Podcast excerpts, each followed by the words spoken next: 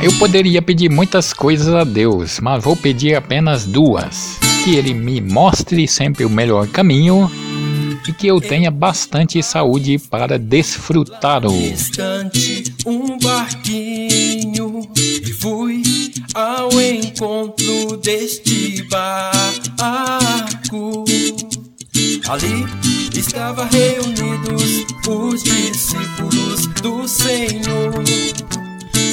Logo começou a ventar neste barco e todos eles ficaram assustados.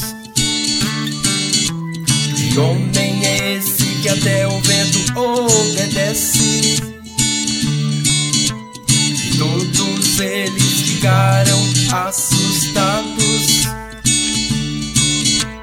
Que homem